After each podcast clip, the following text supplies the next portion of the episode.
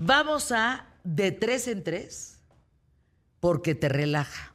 Porque te relaja, exactamente. Eh, mi nombre es Santiago Vicel. Si de casualidad vienes cambiando las estaciones en tu coche o donde quiera que estés y nos estás acompañando aquí en ¿Qué tal Fernanda? Si eres nuevo, me presento. Mi nombre es Santiago Vicel. Esta es una sección que tenemos aquí en este programa en donde todos los días recomendamos una canción, eh, una película y un restaurante. Espero les guste, la verdad. Eh, aquí lo disfrutamos muchísimo. Entonces, eh, bienvenidos al club. Y vamos a empezar hoy, como siempre, con el pie derecho con la canción. Hoy les traje una banda de hard rock estadounidense que empezó inicialmente con el nombre Mammoth. Después se cambiaría años después el nombre a un, a, un nombre que les daría un éxito brutal en el mundo de la música y justamente en el mundo del rock. Eh, esta banda está fundada por Eddie Van Halen, por Alex Van Halen y Mark Stone, entonces yo creo que para todas estas personas que ya me están escuchando saben perfectamente quién es, justamente por el nombre de los dos hermanos que participan adentro de esta agrupación. Eh, bueno, en fin, se formó en 1972 en Pasadena, California. Y la familia Van Halen, justamente, eh, estoy hablando de Alex y de Eddie, una banda, eh, de unos hermanos, que de ahí sale el nombre de la banda, emigran desde Holanda a Estados Unidos. Eddie y Alex, crecieron juntos de la mano de su papá, que les inculcaría desde muy chico el gusto por la música. Aquí el dato curioso es que Eddie y Alex tenían instrumentos eh, mezclados. ¿A qué me refiero con todo esto? Es que Eddie empieza a tocar la guitarra y de repente ve que Alex toca mejor la batería. No, la guitarra, entonces se cambia. A la batería. Exacto. Ando tú con como tú ¿Te lo pegué? Sí, sí me lo pegaste porque lo tenía muy bien, lo tenía muy bien redactado aquí y ya se me mezclaron las ideas. Pero Eddie empezó tocando Eddie empezó tocando la guitarra y Alex la batería y terminaron cambiándose a Alex la guitarra y Eddie la batería.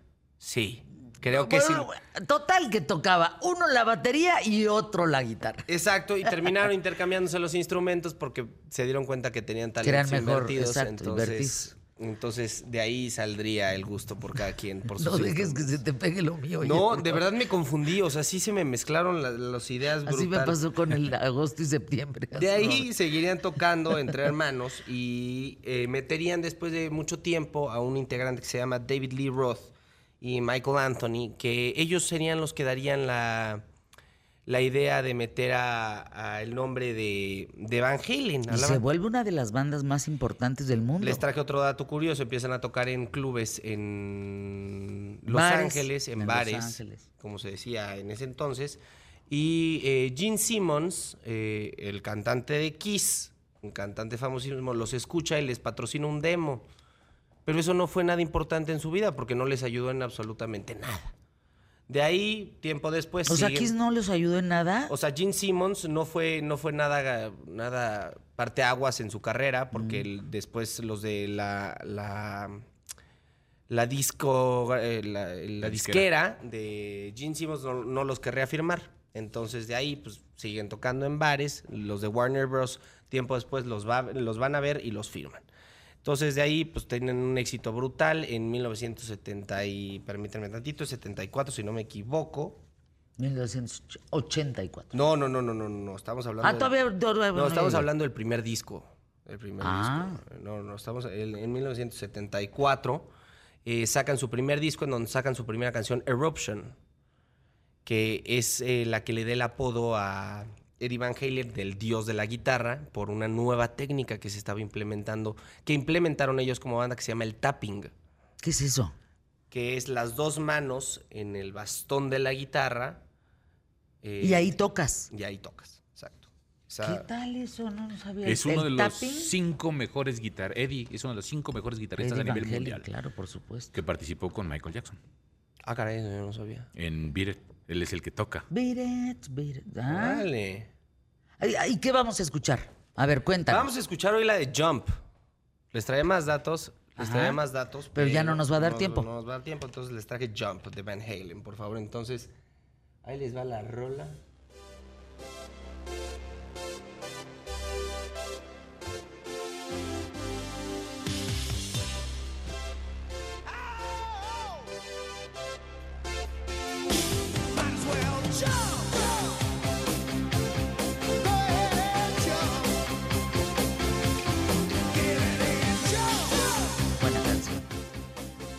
Qué buena canción.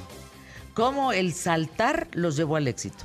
Cómo el saltar los llevó al éxito y a su perdición también, porque sería desde 1984 en donde no solamente llegarían a su éxito más grande, que sería este disco, eh, que se llama 1984, pero sino también eh, el punto quiebre en donde empezaría la ruptura de la formación original de la banda.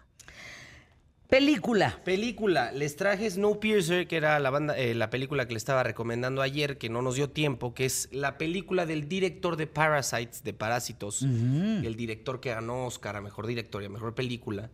eh, pero unos años antes de que se convirtiera este director tan reconocido hoy en Pues día ganó por el el mundo. Oscar, ¿no? Es lo que está, es justamente lo que estaba diciendo. ¿Qué decías? Es una película de ciencia ficción rodada en inglés, actuada por Chris Evans, que es el Capitán América que todos conocemos, este galanazo mamey enorme. Mami. Sí, pero no, para hacer un poco más ameno el- la conversación. Mami.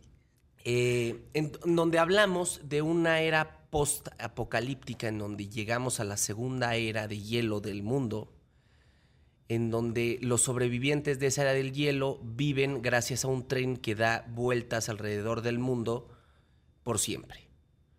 Este tren está dividido por vagones y los vagones son las clases sociales. Al final de la cola tienes a la clase social más deplorable y la más baja, y hasta arriba tienes a todos estos elitistas que tienen mucho dinero, que tienen muchas oportunidades. Entonces tenemos la historia eh, de Chris Evans, que es el personaje principal, que decide irse desde el tren de, el vagón de abajo hasta el de, hasta el de arriba y luchar contra esta contra estas clases sociales que hacen menos a todas estas personas. Porque dicen entonces nos encontramos con un juego de Dios eh, contra contra todos los demás en donde vemos a la persona que inventa este tren que tiene que inventa esta esta máquina que todo el tiempo está en constante movimiento, que se cree Dios, entonces decide a quién matar y a quién dejar Ay, qué vivir. horror. Entonces, ¿Buena? Muy buena, muy buena, vayan a verla. ¿Y restaurante? Restaurante, hoy le traje ninjas, les traje algo que no van a escuchar antes, les traje una mezcla entre comida japonesa y comida mexicana. Ay, qué rico. Ay, sí. Uy, ¿dónde está eso? Entonces te vas a ir a encontrar unos dumplings de esquites. Uf, muy Yo rico, quiero, yo vale quiero. mucho la pena. ¿En dónde es está una- eso? Es algo que no había escuchado nunca, el tema de la fusión japonesa con la mexicana. Siento que cada quien tiene una, una cultura bastante bien arraigada como para estarla mezclando, pero hoy, hoy creo que suena muy bien. Entonces vayan a, a la calle Versalles 21 en Colonia Juárez, en la CDMX. Ay, qué rico. Bueno, ¿y luego? Y pues ya nos vamos, sea como sea. Ah, no, ¿Con qué te quedas? Me quedo con. Ah, pues un gran programa. La verdad, me gusta. Ya. ¿Tú? Buen programa, muy buen programa. Yo me quedo con Emilio. Hijo de tu madre. O sea, me enseña el video en este momento de la chava, del caso de la chava de Campeche, Sí, del activista de, del de Morena. activista de Morena. ¿Pero por qué? No, no, no. ¿Por qué sacan esas cosas? ¿Por qué sacan esos videos? Esa mujer tiene familia, esa mujer y ese hombre tienen familia. Esposo, esposo y ella. Qué bárbaros, no hagan eso. Emilio, no veas esas cosas. Pero- O sea, casi me saca la tripa aquí en ¿Qué tal, Fernanda? A continuación, Paco, sea. sea como sea. quédense con él aquí en imagen. ¿A dónde van que los quieran más? Viene Paco. Esténse con Paco.